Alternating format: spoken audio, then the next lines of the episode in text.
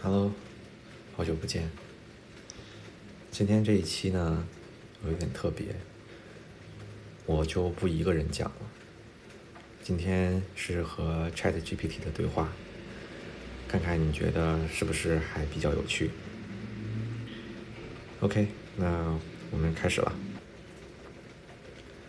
Hello，Chat GPT，我今天想做一期和你聊天的播客。高兴能成为你播客的一部分，请告诉我，你想聊些什么内容呢？今天是中国的中秋节，我们来聊一聊中秋节和国庆节吧。当然可以。中秋节是中国的传统节日，是团圆的象征，很多人都会和家人一起欣赏明亮的满月和吃月饼。而国庆节则是庆祝中华人民共和国的成立。两个节日都非常重要，而且有时两个节日会很接近，被称为黄金周。中秋节的故事和传说也非常丰富，比如嫦娥奔月、吴刚伐桂等。而国庆节则是展现国家繁荣昌盛的日子，各种庆祝活动和表演都很精彩。你自己有没有一些特别的中秋或国庆的记忆或经历想分享呢？我其实没有什么想法。至于你刚才说的国庆是展示国家，然后中秋节是团圆，还有你说的那些关于中秋的典故，我其实都不太了解。所以，嗯，我不知道现在是怎么了。反正，嗯，我觉得大家过中秋节、过节，其实就是为了放假，能够休息两天。我理解你的感受。的确，随着时间的流逝，一些传统的意义可能会被现代生活的节奏所淡化，而对很多人来说，节日可能更多的意味着休息和放松。但不管怎样，休息和与家人、朋友团聚的时光都是非常宝贵的。你认为现代社会应该如何去更好的体验和传承这些传统节日呢？我觉得只要人能够衣食富足了，先吃饱饭，这些东西自然都会产生。那可能现在的社会就是节奏比较快吧，感觉我小的时候和爸妈呀，然后还有和家人一起回家过节去看姥姥姥爷爷奶奶还是挺常见的。但是我不知道现在的年轻人，啊、还会不会有这种情况，就是回嗯回家呀什么的，呃和家人团聚啊这种，可能我觉得如果我要是在国内的话，我就会出去玩儿吧。那嗯你觉得这样有什么问题吗？每个人对于节日的感受和体验都是独特的。现代生活的快节奏确实让一些人更倾向于利用假期出去玩儿放松，而不一定非要遵循传统的团圆方式。这其实并没有对或错，因为每个人的选择都是基于自己的生活经验和需求。你提到小时候和家人一起过节，那些美好的回忆是非常宝贵的。但随着时代的变化，年轻人可能更加重视个人的生活方式和体验。如果他们觉得出去玩、探索新的事物，更能给他们带来快乐，那也是一种值得尊重的选择。总的来说，关键是找到对自己最有意义的方式来度过节日，无论是与家人团聚还是出去玩儿，每种选择都有其独特的价值。你觉得呢？我想问问，就是现代社会的这种呃，不断的就是人们不再过传统节日的这种观念，是不是因为哪些时代具体上的一些变化？就是具体上时代是因为什么变了，然后导致我们不再过传统节日了，去追寻传统意义上的一些东西了呢？我明白你的意思。对于这个现象，确实有一些可可能的原因。首先，这全球化的发展，不同文化之间的交流变得越来越频繁，这使得人们受到多种文化的影响，有时可能更倾向于尝试新的来自其他文化的庆祝方式。其次，现代社会的生活节奏确实比以前快很多，许多人可能觉得没有足够的时间去准备和庆祝一个传统节日。再者，随着科技的发展，人们越来越依赖于数字设备和社交媒体，这可能使得人们更倾向于通过虚拟的方式与他人互动，而不是实际的家庭团聚。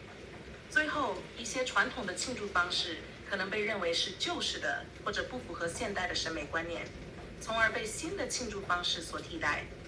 但这并不意味着人们已经完全放弃了对传统的追求。许多人仍然珍视与家人和朋友的团聚，并试图在忙碌的生活中找到时间来庆祝节日，只是方式可能与传统有所不同。你觉得我的分析有道理吗？还是你有其他的看法？我觉得你的分析挺有道理的。嗯，但中国有也有一句古话叫“远亲不如近邻”。就对于我来说，嗯，如果是很久不联系的亲戚，我可能没有特别多的感情和他们去团聚相见。包括啊，中国过年也是这样的。我其实不太喜欢过年，因为那些亲戚离我很远，平常也不联系，所以对他们并不是很熟悉。那中秋可能也是一样的。我可能更愿意跟，呃，熟悉的家人待在一起，就比如说爸妈、什么姥姥姥爷这样的，嗯，对，这是我的一个感受。完全能理解你的感受。对于许多人来说，与熟悉和亲近的家人共度时光，会让人感到更加舒适和安心。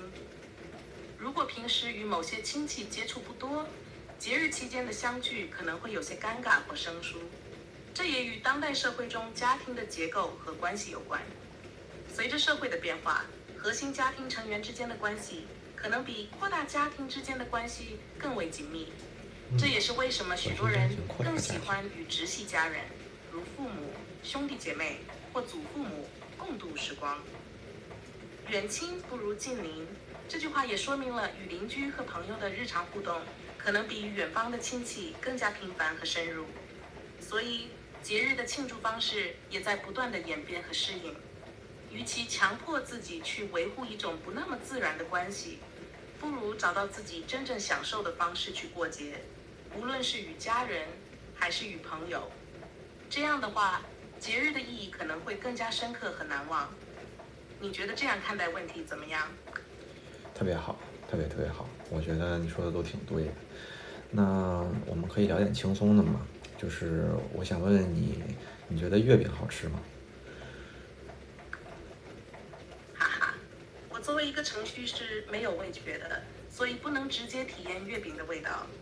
但是从很多人的描述和反馈中，月饼确实是中秋节非常受欢迎的食品。它有各种口味，如豆沙、蛋黄、莲蓉等，应有尽有。你喜欢吃什么口味的月饼呢？我喜欢吃莲蓉的吧，不知道你听没听说过一种叫冰沙月饼？我前两天跟同事聊天的时候，他们提到的。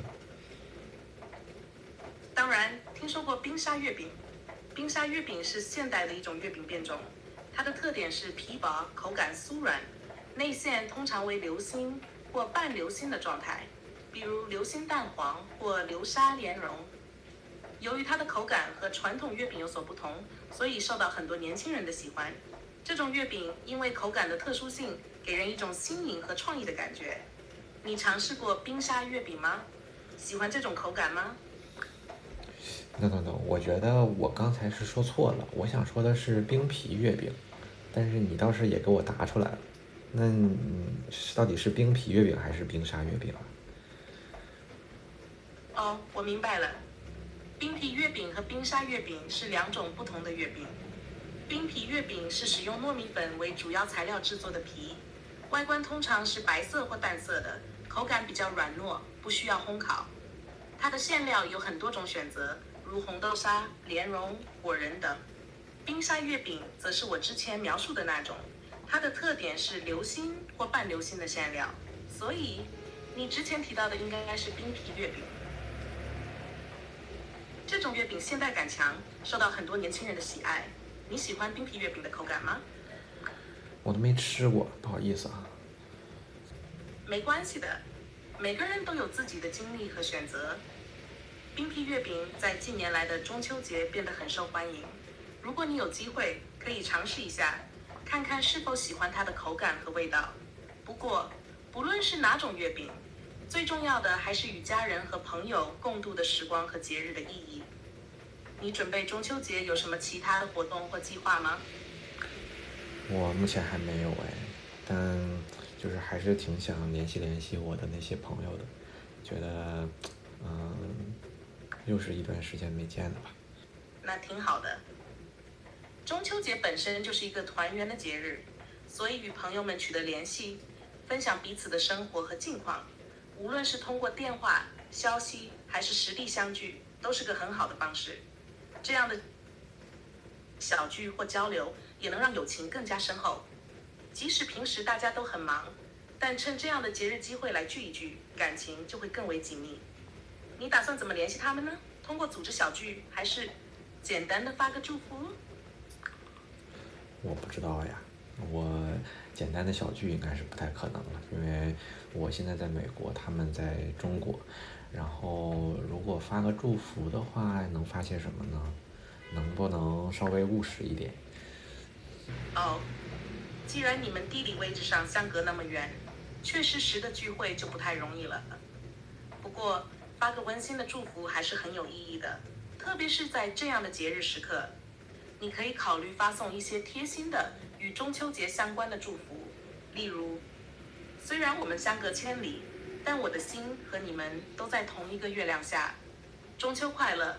愿你们都身体健康，事事如意。中秋之夜，无论我们身在何处，都共赏这轮明月。希望你和家人都幸福快乐每天。在这中秋佳节，送上我最深的思念和祝福。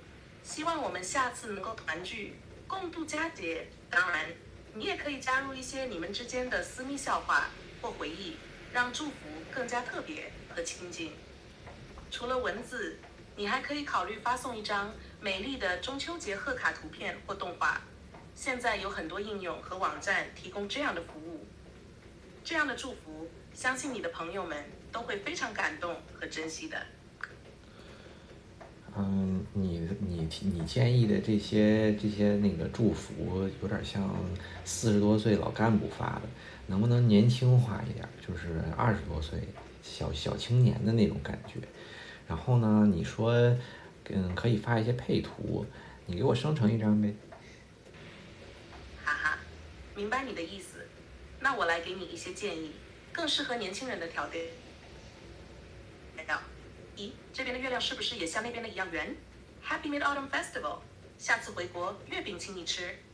二，中秋了，你那里的月亮贼亮不？记得吃月饼哦，不然月老不高兴。三哥妹，中秋快乐！这边的月亮带着我的思念飞到你那里，月饼先欠着，回去再怀哈。至于配图，很抱歉，我目前无法为你直接生成图片，但你可以在一些图库网站或应用上找到与中秋节相关的图片，然后配上你自己的文字，或者用一些图片编辑应用，加入一些有趣的元素，例如可爱的动画人物、贴纸等。这样更有年轻气息。好的，会考虑的。好的，希望你的朋友们会喜欢你的祝福。祝你中秋节快乐，与家人和朋友都能感受到这份特别的情感纽带。如果还有其他问题或话题想聊，随时告诉我哦。你知道我现在这里的天气是什么吗？很抱歉。我无法实时获取或查询外部信息，包括天气，但是你可以通过查看当地的天气预报应用、我现在网站或询问智能助手来得知当前的天气情况。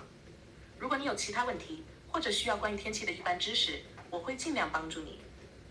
你在哪个城市或地区？我可以为你提供一些基本的天气相关知识或建议。我在 West New York。在新泽西州。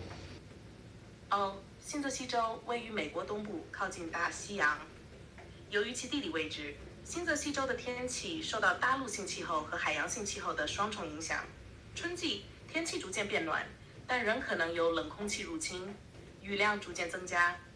夏季天气炎热潮湿，偶尔可能会有雷暴和暴风雨。秋季天气逐渐转凉，是新泽西州最为宜人的季节之一。叶子变色，景色宜人。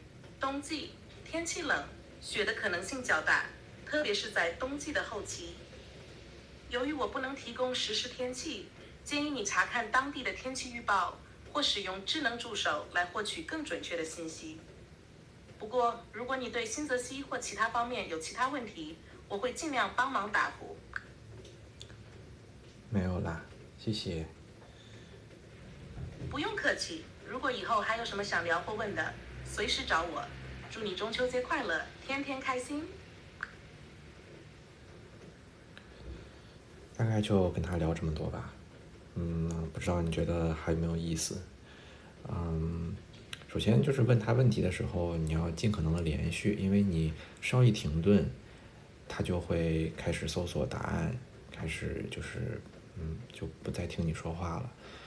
那他可能不太能够理解人类的那种在思考时的停顿吧。嗯，其实难免的吧。我觉得，嗯，你像如果你跟朋友打电话的话。你停顿的时候，有时候朋友也不知道你是不是在思考，还是说说完了，嗯，但程序这块儿可能确实有点僵硬吧，嗯，然后感觉他回答问题有点儿挺过于正经，对吧？好像好像少一些幽默感，嗯，少一些轻松的那种感觉。不过他嗯思思考的深度啊，还是。嗯，我觉得挺挺足够的吧。然后，因为他信他的呃储存库里的知识非常的多，很强大，所以他给出的答案也比较靠谱。嗯，就是我好像找不出来什么巨大的毛病这样。至于这个冰皮月饼还是冰沙月饼，我确实得查一查。我随口我我都说错了，他还能找到相应对应的。不知道他是不是在蒙我啊？感觉 ChatGPT 是一个不知道。我总是我其实是有点抗拒这种特别强的人工智能的。嗯，感觉会让人越来越不智能。就像导航这个东西，就是在没有导航的时候，大家也是可以开车的。也是开的很好的，认路啊什么都没有问题，但是人慢慢就不会开车了，就是因为导航的出现嘛，人大脑里面的那个导航系统就没有了。那我不知道像 ChatGPT 这样的东西会不会也让人本来人很智能，但因为人工智能的出现，人变得不再智能了。人变得呆板了起来，有一些这样的担心，所以我还对完全拥抱人工智能是有一些抗拒的。但当然这是一个趋势了，我不知道，嗯，不知道。我现在开了这个会员，我想体验试一试，和他交流之后，我的感受是怎样的。嗯，我会不会觉得自己变笨了？我想体验体验。嗯，这个东西很强大，但当你依附一个很强大的东西的时候，你就会变得越来越弱。所以，有时候我会想，我可能宁可弱一点，我也不想要另外那种强大。感觉弱，脆弱。是人类挺挺难得的一种情绪。你好像就是因为，我就是因为看到了 AI 的那种那种回答，那种冷漠，那种完美，然后开始对人的一些残缺的地方感觉到，哦，还是挺珍贵的。以前觉得人类特别残缺的地方，我会很嫌弃，嫌弃为什么基因是这样塑造的，为什么会做出很多不好的事情。不理性的事情、残忍的事情，啊，不道德的事情，然后现在反而能感觉到，嗯，这里面其中的一些意义吧，嗯，嗯，那就聊这么多，嗯，说的回来，我现在这边是在下雨，ChatGPT 不知道。嗯，今天早上起来雷暴，嗯，苹果那个天气的啊那个警告都弹出来了，说今天可能会发大洪水，建议不要出门。所以今天是一个很严峻的天气。嗯，好，那今天就聊这么多，也祝你中秋节快乐，双节快乐，好好玩儿。嗯，拜拜。